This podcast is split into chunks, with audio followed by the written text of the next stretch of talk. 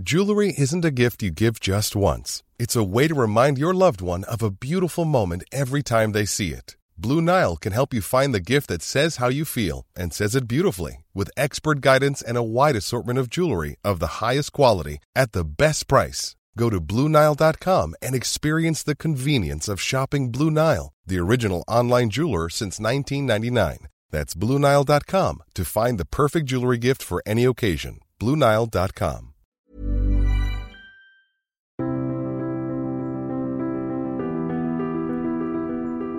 Bienvenue pour cette nouvelle émission de Conflit. Merci pour votre fidélité. Vous êtes de plus en plus nombreux à, nous écouter. Je vous en remercie. Vous pouvez retrouver Conflit en kiosque et sur notre site internet. Le dossier de ce mois-ci est consacré au Royaume-Uni. Transition de Premier ministre de Boris Johnson à Liz Truss, transition de monarque d'Elisabeth II à Charles III. Il nous a paru essentiel de comprendre et d'expliquer qui était notre voisin et quelles sont également les spécificités du Royaume-Uni. Vous êtes de plus en plus nombreux à, suivre nos émissions, à vous abonner aussi, je vous en remercie. Comme vous le savez, euh, tout augmente, le prix du papier augmente euh, fortement, euh, près de 10% d'augmentation tous les deux mois. Le prix de conflit n'a pas augmenté grâce à l'accroissement des abonnements. Nous pouvons éviter jusqu'à présent une, inflation du prix de la revue et du magazine.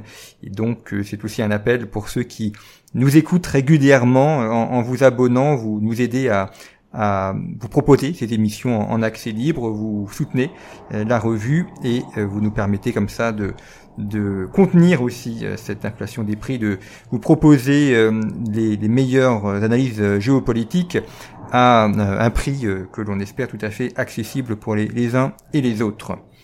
Alors nous allons euh, partir cette semaine dans l'histoire, euh, dans le Grand Nord, pour euh, évoquer ce que l'on appelle communément les Vikings, avec mon invité Lucie Malbos. Bonjour. Bonjour. Merci beaucoup d'être être revenu à notre micro puisqu'on a eu l'occasion il y a quelques mois de faire une émission autour de votre précédent ouvrage qui traitait d'Harald à la dent bleue et chez Passé Composé.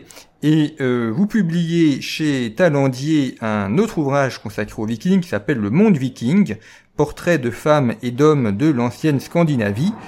Un ouvrage donc de portraits, ce qui en fait euh, un, des intérêts, une des originalités. Comme ça, on, on a euh, véritablement les, les, visages euh, de ces personnes vikings, et puis un ouvrage qui est composé d'un cahier iconographique euh, fort bien fait pour euh, voir aussi les objets dont vous parlez, également des, photos, des dessins en, noir et blanc et de nombreuses cartes. Et ça permet pour un sujet qu'on n'a pas forcément tous en tête de positionner les, les événements, les lieux, de positionner aussi les évolutions. Donc il y a de très nombreuses cartes qui sont extrêmement utiles et remercier Talendier euh, d'avoir euh, proposé ce, ce, genre de choses. Alors les, les, notes de bas de page sont toujours à la fin du livre, mais euh, ça, euh, l'auteur n'y est pour rien. Mais j'espère qu'un jour Talendier mettra les notes de bas de page en bas de page. C'est un petit appel d'un lecteur, mais pour le reste, euh, l'édition est, est, vraiment remarquable et il faut remercier le travail éditorial. Alors, Lucie Malbos, vous avez donc présenté différents portraits. On, on reviendra sur quelques-uns peut-être euh, au début de, cette émission, présenter à, nos auditeurs ce que sont les vikings. Euh, on parle de vikings, on parle de normands en France, on va y revenir. Quel est le, le terme adéquat? Euh, Est-ce que viking c'est le terme qu'on leur a donné après coup? Ou est-ce que c'est la manière dont eux s'appellent, ou dont ils se désignent eux-mêmes? Non, effectivement, c'est un terme, vous l'avez bien dit, hein, qu'on donne après coup. Et d'ailleurs, vous remarquerez que dans, le titre, on a soigneusement évité de dire les vikings. Hein on a opté pour l'adjectif et donc pour le monde euh, viking. Euh, le terme de viking pour désigner un individu est assez problématique. En effet, euh, puisque les, euh, vikings ne se désignaient pas comme ça euh, au, au 9e siècle, on commence à voir apparaître un petit peu ce terme sur quelques pierres runiques du 10e, 11e siècle. Et puis c'est surtout dans les sagas islandaises, donc à partir du 13e siècle, que le terme vraiment euh, se développe. C'est un terme qui est un petit peu trompeur, euh, qu'on a tendance à, à, superposer ou à, entendre comme un synonyme effectivement de, de scandinave, de normand, mais normand dans le sens euh, latin du terme, c'est-à-dire les hommes du Nord. Hein. Du, latin Nordmanus et non pas nécessairement les, habitants de la Normandie. Alors qu'en réalité, le viking, ça ne, le terme viking ne désigne pas un peuple, ne désigne pas une origine géographique, contrairement à scandinave qui désigne bah, l'habitant de la Scandinavie. le viking à l'origine, c'est celui qui pratique l'activité viking, c'est-à-dire c'est celui qui prend la mer pour aller s'enrichir, faire fortune, euh, gagner des richesses, du prestige, de, la renommée. Et pour faire cela, eh bien, il peut partir piller, mais aussi euh, partir faire du commerce, des explorations.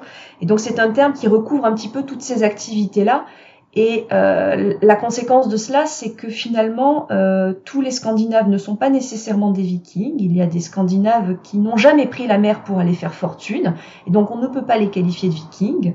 Et euh, de même, au fil du temps, à mesure que ce phénomène viking se développe, il y a des, des gens qui sont originaires d'autres régions que de la Scandinavie qui pratiquent ces activités vikings, qui font du pillage ou, du commerce. Euh, et donc ce, ce, terme est un petit peu est un petit peu trompeur, comme je le disais. On l'emploie aussi très souvent pour désigner euh, une, une, période bien définie, période durant laquelle ben, ces activités vikings se, euh, se développent et que traditionnellement on fait démarrer à la fin du 8e siècle et qu'on fait courir jusqu'au milieu du 11e siècle. Alors votre ouvrage traite de la, la Scandinavie. Les, les Vikings ont aussi été en Méditerranée. Est-ce que ce sont les mêmes euh, ceux qui euh, ont annexé la Sicile, euh, ceux que l'on ceux que l'on retrouve aussi sur le continent américain, découvertes, enfin qui sont arrivés au, au, Canada, au Canada actuel? Est-ce que là, ce sont les, les mêmes peuples ou est-ce que ce sont d'autres personnes ou des évolutions de, de ces peuples? On a à nouveau des Scandinaves qu'on retrouve effectivement du côté de la, Méditerranée ou, ou de l'autre côté de, l'Atlantique. Euh, dire que ce sont les mêmes, euh, c'est une fois encore c'est assez compliqué puisque finalement on a des groupes très hétérogènes, un peu disparates. Certains sont installés plutôt du côté du Danemark actuel, d'autres du côté de la Norvège ou de la Suède actuelle. Mais toutes ces frontières sont des frontières euh, très contemporaines et n'ont pas forcément grand sens à, l'époque viking. Donc c'est assez difficile de, de, retracer. Et puis selon les périodes, hein, euh, il y a aussi de, de, des évolutions importantes. Je le disais, la période viking, c'est quand même plus de deux siècles, euh, donc ce ne sont pas non plus les mêmes en termes de, chronologie. Euh, quelqu'un euh, qui va aller découvrir un, viking qui traverse l'Atlantique au, au, dixième, au dixième siècle, eh bien a des différences avec un viking qui va piller un monastère à la fin du à la fin du huitième siècle. donc il y a des différences géographiques, mais il y a aussi des différences chronologiques.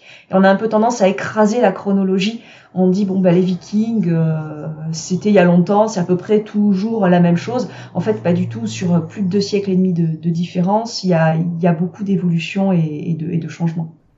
Alors vous avez évoqué le pillage des monastères, ce qui permet euh, de présenter la une, une des, un des portraits que vous faites dans votre ouvrage qui est euh, Rollon. Alors c'est peut-être celui qu'on connaît le, mieux en France parce que euh, il a envahi le territoire euh, français. Rollon, nous sommes entre le 9e et le 10e siècle. Il est décédé à Rouen vers 932 et c'est celui qui est à l'origine de la Normandie.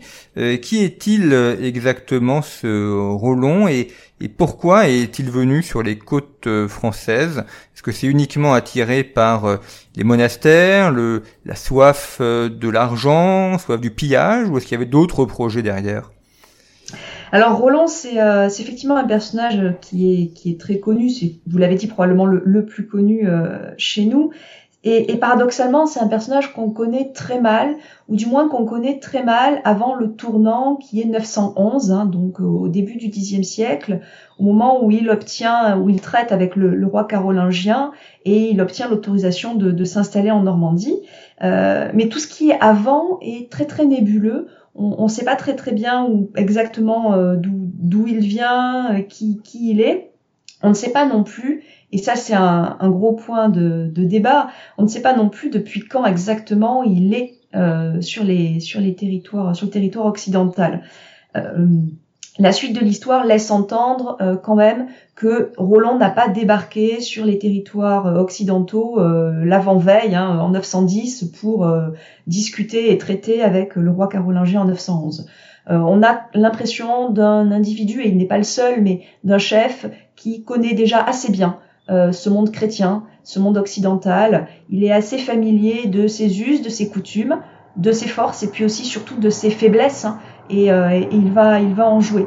Donc c'est un individu qui ne débarque pas comme ça il sait exactement euh, où est-ce qu'il arrive euh, et, dans, quel contexte.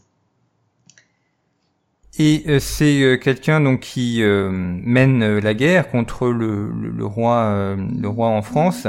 Est-ce que là aussi il a, un projet territorial dès l'origine de de s'emparer d'un territoire ou est-ce que ça se fait au fur et à mesure de, de ses conquêtes et de ses victoires?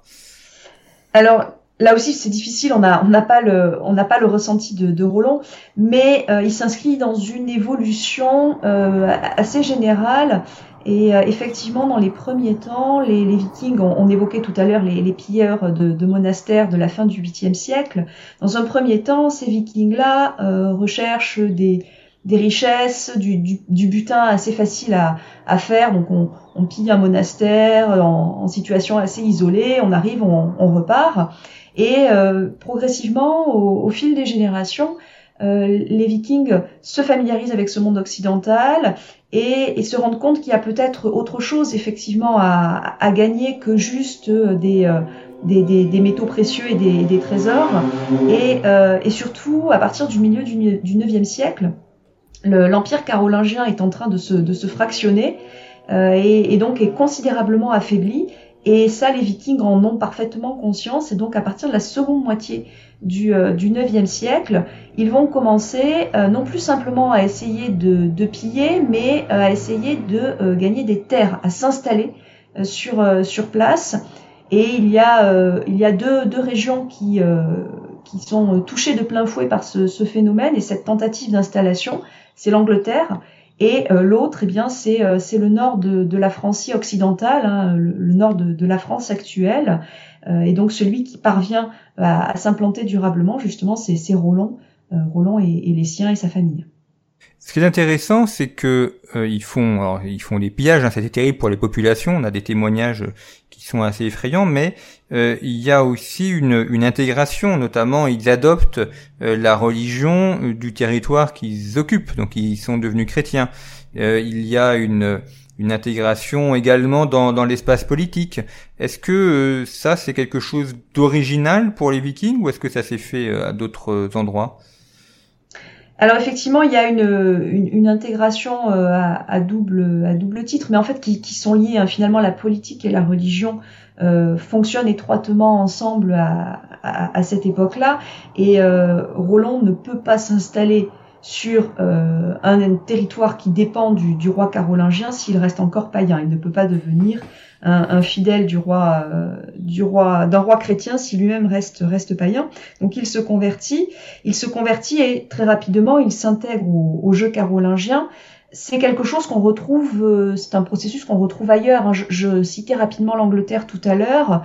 Euh, on a aussi l'exemple de ce roi Gousroum hein, euh, qui, qui se fait baptiser aussi hein, à, la suite d'une défaite face à Alfred le, Grand et donc qui accepte aussi le baptême avec une logique assez assez proche. L'idée c'est aussi de pouvoir s'installer, de pouvoir rester en Angleterre et euh, pour pouvoir rester en Angleterre sur un territoire chrétien, eh bien ils font passer par par le baptême. Donc effectivement, Roland n'est pas n'est pas un cas n'est pas un cas isolé. Ça n'est pas non plus la première tentative hein, de la part des élites carolingiennes pour convertir un, chef viking. Il y avait eu quelques tentatives auparavant, mais euh, c'est une, des, une de celles qui fonctionne et qui fonctionne très durablement. Alors il y a le fameux traité de Saint-Clair-sur-Epte en 911 qui est le nom d'une rivière, l'Epte. Aujourd'hui, quand on passe euh, de la France à la Normandie et qu'on franchit cette rivière, euh, qui est charmante mais qui n'est pas très grande, on a du mal à imaginer que ça a longtemps été une frontière, euh, non pas entre deux royaumes, mais enfin en tout cas une frontière politique. quelle est l'importance de ce traité de Saint-Clair-sur-Epte pour Roland et de son intégration dans le monde franc? Alors c'est un traité qui, que rétrospectivement on, on, considère comme, comme fondateur. Euh, de fait, il l'a été, mais dont on, on a peut-être tendance à exagérer la portée dans le sens où on en fait souvent le, la naissance du duché de Normandie. On, on lit ou, on entend ça. Euh, en réalité, en 911, on, on, est, on est vraiment au début du processus. C'est quand même un moment important puisque euh, c'est le moment où euh, Roland donc obtient l'autorisation de s'installer sur un territoire qui en fait est assez restreint encore à l'époque. C'est pour ça que le, le, terme naissance du duché de, de Normandie est très exagéré. Euh, déjà, il n'est pas duc euh, en 911, hein, il, reste comte. Euh, ou, ou, même ou même jarl, hein, c'est le, le, titre qu'emploient les, les, Scandinaves, et il obtient une région qui en gros entoure l'estuaire de la Seine, c'est la région autour de autour de Rouen. C'est une région qui euh, est stratégique puisque euh, en confiant cette région-là à Roland, euh, eh bien le, pouvoir carolingien va aussi lui confier la protection d'un secteur clé hein, qui est vraiment l'estuaire de la Seine, l'embouchure et là l'endroit par lequel s'engouffrent les, Vikings, ce qui leur permet de remonter et de remonter notamment jusqu'à Paris. Hein, ça a déjà été le cas. Il y a eu déjà plusieurs sièges de Paris, notamment celui des, des années 880. Donc ce, traité, il est, euh, il, est un petit peu gagnant-gagnant. Chacun euh, s'engage à faire quelque chose. Hein. Donc Roland obtient ce territoire et en contrepartie, il s'engage, euh, eh bien, il s'engage à, à, aider le pouvoir en place à, à le défendre. Et l'autre contrepartie, on l'a évoqué tout à l'heure, c'est qu'il se, il se convertit.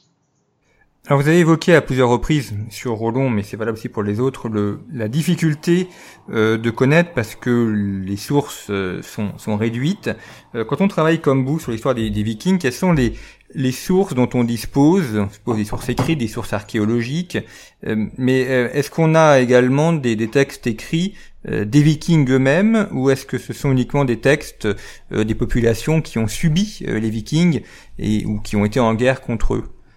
Alors c'est effectivement toute la difficulté, hein. c'est ce qu'on dit souvent, qu'on a essentiellement le point de vue des victimes euh, des, des, raids, vikings. Et c'est vrai, euh, pour ce qui est des textes, on travaille en grande partie euh, avec des textes qui sont soit un, un, regard décalé dans l'espace, soit un regard décalé dans le temps.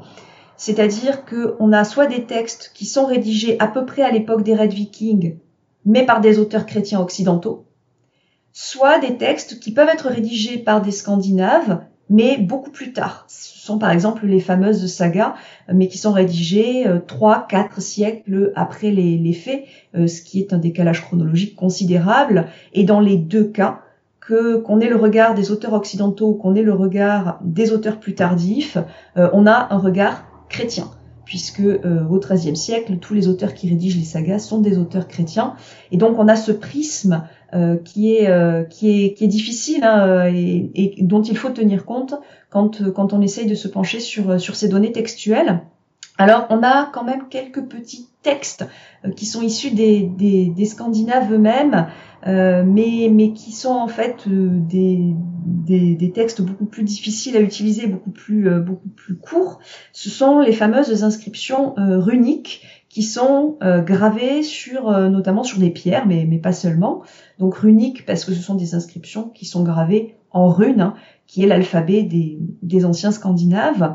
Euh, ce sont des, documents qui sont très intéressants, on, en a un certain nombre hein, quand même, mais euh, qui sont très stéréotypés, très courts.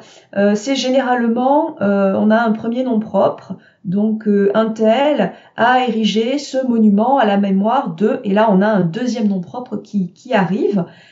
C'est des personnages qu'on a généralement beaucoup de mal à resituer parce qu'on n'a pas d'autres sources avec lesquelles recouper l'inscription.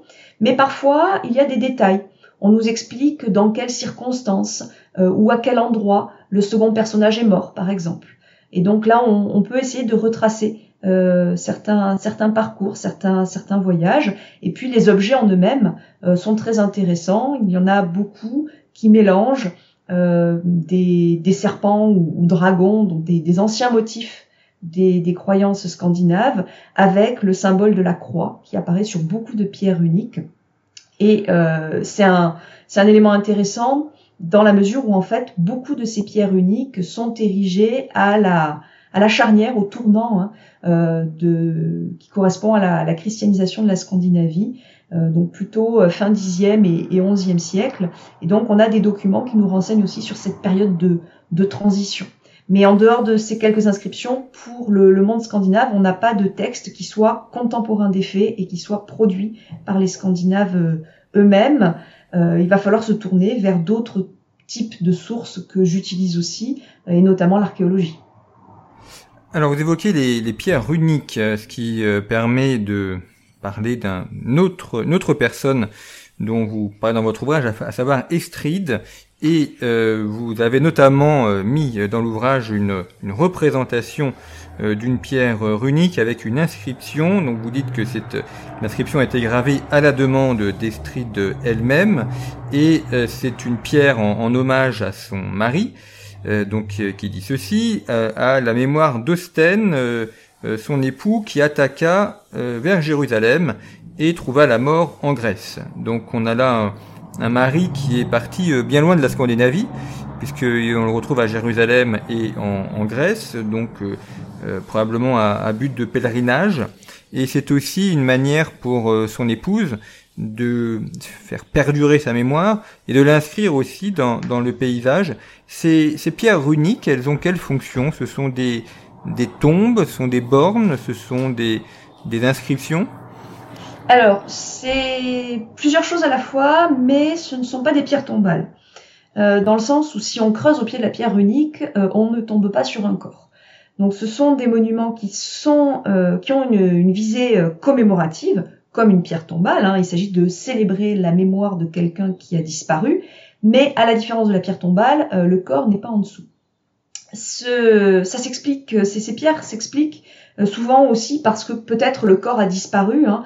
En l'occurrence pour Austin, donc le, premier époux d'Estride, euh, il est très probable que le, corps ne soit jamais revenu hein, depuis euh, depuis ce monde oriental où, il est mort. Et donc faute de corps, eh bien Estride a fait ériger ce, ce monument commémoratif. Donc ce sont des, des monuments qui célèbrent la mémoire des disparus, qui célèbre aussi indirectement la mémoire de ceux qui sont encore vivants, puisque euh, le premier nom qui apparaît sur une inscription runique, ça n'est pas celui du défunt, c'est toujours celui du commanditaire. C'est toujours Estride a fait ériger à la mémoire de Sten. Donc on a toujours la personne qui a, euh, qui a commandé la pierre en, premier et qui finalement, en faisant ça, célèbre la mémoire du défunt, mais euh, contribue aussi à entretenir sa propre mémoire auprès des, auprès des générations futures. Ce sont aussi très souvent euh, des, vous avez employé le terme, il me semble, hein, des, bornes ou des marqueurs. Euh, on a remarqué que beaucoup de ces pierres uniques étaient implantées dans des endroits en général assez stratégiques alors quand elles n'ont pas été déplacées, parce que c'est la difficulté, hein, certaines ont, pu être déplacées au fil du temps, mais euh, elles sont souvent euh, à des carrefours, près de routes, euh, près de guets, près de ponts, à des endroits où elles sont particulièrement visibles, où il y a du monde qui passe devant. Elles peuvent aussi euh, marquer aussi des, des, des, des, possessions et des possessions de terre. C'est aussi une façon, euh, quand vous érigez une pierre unique, qui fait parfois euh, deux mètres, voire plus hein, de, de, haut, donc c'est un monument important, c'est aussi une façon de dire, bon ben là, ici, c'est chez moi, hein, on est sur mes terres, on est sur les terres de ma famille, et, et, donc c'est une façon de, de faire passer ce, ce message aussi. Et euh, certaines inscriptions vont dans ce sens. On a des inscriptions hein, qui rappellent des processus de transmission de patrimoine. Et donc c'est aussi une façon de marquer, euh, de marquer cela pour une famille. Alors Estride, c'est une femme euh, très intéressante. Elle a été mariée deux fois. elle a eu plusieurs enfants, sept, dites-vous. Et c'est une, propriétaire terrienne. Elle a des terres assez importantes. Euh, est-ce qu'elle a, est-ce qu'elle a un rôle politique ou est-ce qu'on est uniquement en présence, euh, on pourrait dire, d'une grande fermière, enfin fermière au sens de quelqu'un qui a des terres, une ferme et, et qui les fait cultiver? Alors le rôle politique d'Estrid, on n'en a aucune trace. Euh, dans le sens où les sources qui nous permettent de, faire un petit peu le, la, biographie de ce personnage sont, on l'a dit, les pierres uniques, qui ne mentionnent pas euh, d'activité politique particulière et également probablement sa tombe euh, qu'on pense avoir retrouvée mais euh, qui ne nous apprend rien sur, sur le rôle politique d'Estride. On a, euh, on a malheureusement quasiment pas de texte par ailleurs qui, qui viendrait compléter. Après, on peut, essayer de, d'émettre des suppositions en fonction de ce qu'on sait des, des, femmes de l'époque, et il est assez vraisemblable que le rôle dans la vie publique, dans les, affaires publiques d'Estride, soit assez limité. Euh, on sait que à l'époque viking, euh, les femmes a priori ne prennent pas part à l'assemblée des, hommes libres. Hein, c'est réservé justement aux hommes. Euh, et donc une, femme ne s'occupe pas des, affaires publiques, des affaires extérieures, ou si elle s'en occupe, c'est indirectement dans, le cadre ensuite du, foyer, en, en, discutant avec son mari, en éventuellement le conseillant. On peut imaginer que Estrid a, a, a eu ce, ce mode de, de fonctionnement. Alors c'est une femme chrétienne et sa, famille aussi est, chrétienne. D'ailleurs on le voit sur l'inscription, euh, son mari est, parti à Jérusalem euh, probablement en pèlerinage. Oui, oui, oui, c'est ce qui fait aussi tout l'intérêt de cette famille, c'est que c'est une famille, alors chrétienne, on ne sait pas depuis quand. Euh, peut-être que Estrid et, et sont, sont la première génération. on n'a aucun moyen de savoir s'ils sont nés chrétiens ou euh, s'ils ont été baptisés dans leur jeunesse ou un, petit peu plus tard, ça on ne le sait pas. Ce qu'on sait, c'est qu'ils sont morts en chrétiens, ça c'est effectivement indéniable. Euh, tout, tout, converge, hein, euh, que ce soit les, les, grandes croix qui sont gravées sur les pierres uniques de, de cette famille, que ce soit effectivement cette mention de, de ce voyage vers Jérusalem. Alors on ne sait pas très bien. Est-ce qu'il s'agit d'un pèlerinage Est-ce qu'il s'agit euh, de d'autres choses, mais quoi qu'il en soit, euh, voyager à Jérusalem au XIe siècle, ça n'est pas euh, ça n'est pas anodin. Et on a également une autre source que je n'ai pas mentionnée encore pour Estrid, qui est une mention d'Estrid et d'Uston et d'un de leurs fils dans ce qu'on appelle le, le, livre de confraternité du monastère de Reichenau. Donc on est du côté de la Suisse actuelle, hein, et un livre de confraternité, c'est en fait une liste de euh, toutes les personnes euh, importantes ou qui ont fait des dons importants euh, pour la vie de la communauté monastique et en l'honneur de qui, à la mémoire de qui, la communauté des moines s'engage à prier régulièrement. Et donc parmi les, les, centaines, les milliers de noms qui sont recensés dans le livre de confraternité de Reichenau, on a dans un petit coin de page une Estrid et un Huston qui, qui apparaissent et euh, il est très très vraisemblable, il est même quasiment sûr que ce sont effectivement les mêmes personnages. Donc on est on est très loin de la de la Suède hein, dont ils sont originaires, mais euh, le fait qu'il se soit Estrid et Eston, on est sur une page qu'on a pu dater du XIe siècle. Euh, et par ailleurs, euh, eh bien, Reichenau est sur la route qui permet éventuellement de descendre vers le monde oriental. Et on a aussi retrouvé dans la tombe qu'on pense être d'Estrid une petite pièce de monnaie qui est originaire de, de cette région, euh, de cette région aussi. Donc tout, tout a l'air de concorder. Et donc j'en reviens à, l'histoire de la religion. Euh, on a le nom d'Estrid dans un livre de prière qui est utilisé pour la prière des moines de Reichenau euh, au XIe siècle. Donc on a vraiment une famille qui est chrétienne, il n'y a pas de doute, et qui est très fière de mettre cet aspect-là en, en avant. Alors, autre figure que vous évoquez, on va en parler dans les quelques minutes qui nous restent avant la fin de cette émission, c'est la, personnalité d'Éric le Rouge, euh, parce que euh, c'est euh, celui qui s'est rendu sur les rivages de l'Amérique, le Groenland. il y a eu plusieurs établissements sur le Groenland, et puis on a également retrouvé des traces dans le, le fleuve Saint-Laurent et autour de Terre-Neuve. Le Groenland, c'est qu'est-ce que ça représente pour les Vikings à l'époque? C'est une euh, colonie, c'est une zone euh, de commerce, de culture également? Alors c'est effectivement une colonie dans le sens où des, Vikings euh, et donc notamment Éric le Rouge et, ses proches s'y sont installés, s'y sont établis. Hein. Il y a il y a deux, deux endroits qui sont deux, deux établissements qui sont mis en place qu'on a pris l'habitude d'appeler sans grande originalité l'établissement de l'Ouest, parce que c'est celui qui est le plus à l'Ouest, et l'établissement de l'Est qui est, qui est le plus à l'Est. Et donc c'est dans cet établissement de l'Est que s'installe Éric le, Rouge et, les siens. Ce, ces, installations euh, correspondent à, à, des installations effectivement plutôt, euh, plutôt de fermiers. Hein. on, va avoir des activités alors agricoles, un petit peu un petit peu d'élevage. En fait, il faut quand même être honnête, le Groenland c'est pas non plus le, le, territoire le, avec le, meilleur climat et enfin le climat le plus favorable. Euh, ce que les ce que les, les colons euh, cherchent aussi, mais rapidement vont se trouver à court, c'est euh, un petit peu de bois à exploiter. Hein.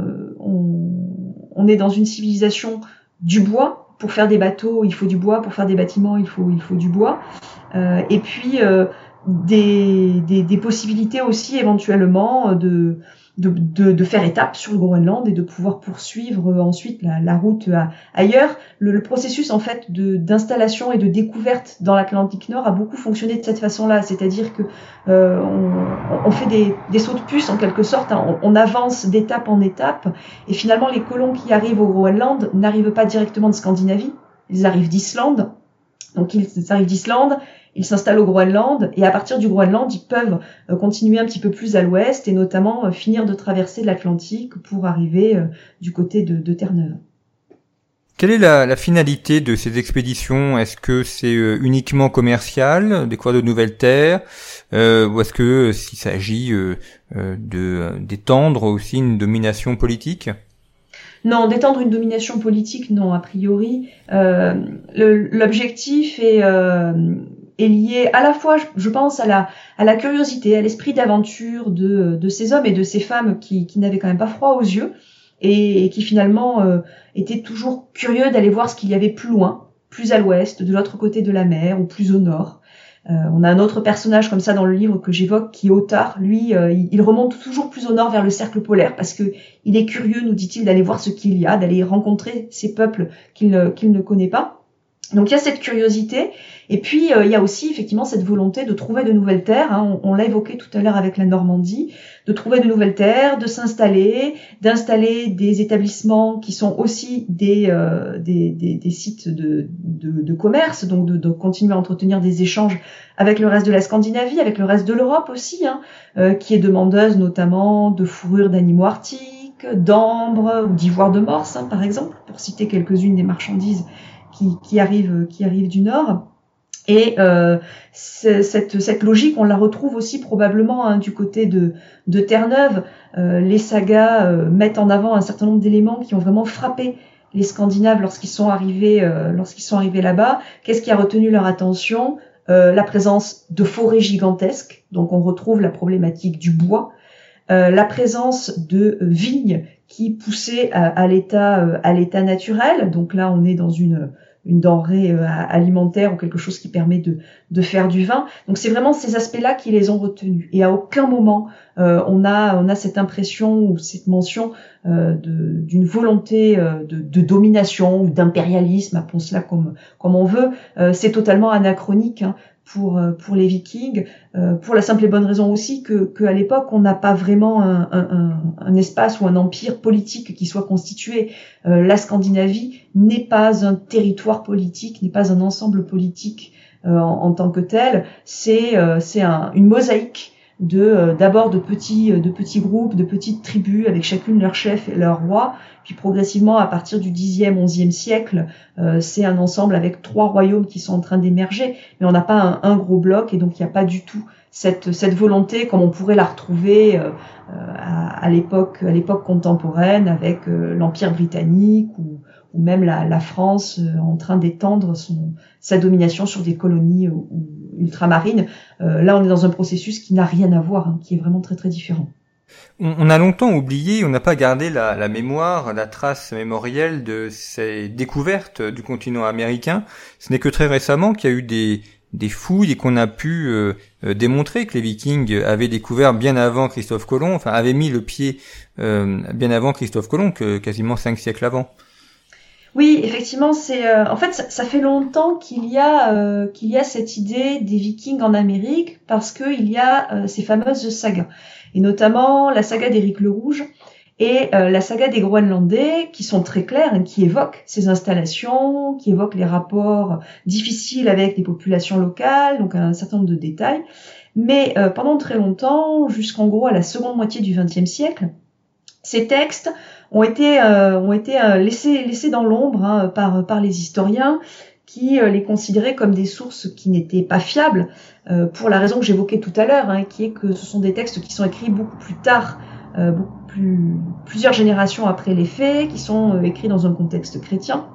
Et donc on, ne se servait pas de ces sagas et même euh, ça allait plus loin, on considérait que tout ce qui était raconté dedans relevait de la de la fable, de, de la fabulation, de l'invention. Et donc très longtemps, cette histoire de Scandinave qui serait arrivé euh, de l'autre côté de l'Atlantique a été considérée un petit peu comme un mythe. Jusque dans les années 1960, euh, jusqu'aux premières fouilles qui ont pu être menées euh, donc du, côté de, Terre-Neuve sur un site qui s'appelle Lance Donc on est sur la pointe vraiment nord de l'île de Terre-Neuve. On est euh, face vraiment face à l'embouchure du, Saint-Laurent. Et à cet endroit-là, donc dans les années 1960, les archéologues ont découvert les traces d'un établissement qui présente tous les traits d'une installation scandinave euh, le mode de construction des bâtiments est le même que celui qui est utilisé au Groenland ou en Islande. On a retrouvé des traces aussi d'activités euh, métallurgiques qui rappellent aussi des activités euh, qu'on peut pratiquer dans, dans, les territoires scandinaves. Donc il n'y a, a, pas vraiment de doute sur cette question-là. On, a des Scandinaves qui se sont installés sur ce site-là, site qui a pu être daté. Euh, du, des, des, environs de l'an 1000, hein, euh, début du XIe siècle, ce qui correspond euh, à, à peu près à la, à la datation qu'on avait pour, pour les, la génération après Éric le Rouge, hein, donc ses enfants, lorsqu'ils traversent, traversent l'Atlantique. Et donc à partir des années 1960, eh bien on, on est retourné aux sagas, en se disant que finalement ce qui était raconté dans les sagas eh bien, semblait contenir une, une part de vrai. Et ça correspond aussi à, à un tournant dans, dans l'historiographie et dans l'utilisation des sources, hein, euh, euh, on est toujours très très prudent avec les sagas, hein, puisqu'il y a vraiment ce, gros décalage chronologique. Mais euh, de plus en plus, les historiens essayent de voir comment ils peuvent, dans une certaine mesure, utiliser les sagas en les recoupant avec d'autres sources d'informations, notamment archéologiques. Et donc le mythe est, est devenu réalité à partir des années 1960. Merci beaucoup Lucie Malbos d'avoir évoqué quelques éléments de, ce monde viking. Je rappelle le titre de votre ouvrage, Le monde viking, portrait de femmes et d'hommes de l'ancienne Scandinavie qui est paru chez Talandier.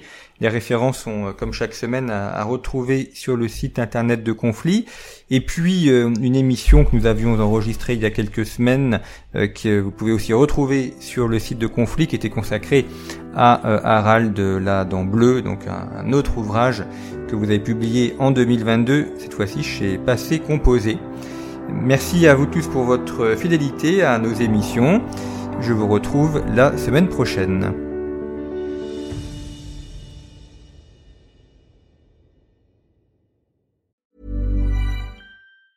Hey, it's Paige DeSorbo from Giggly Squad. High quality fashion without the price tag. Say hello to Quince.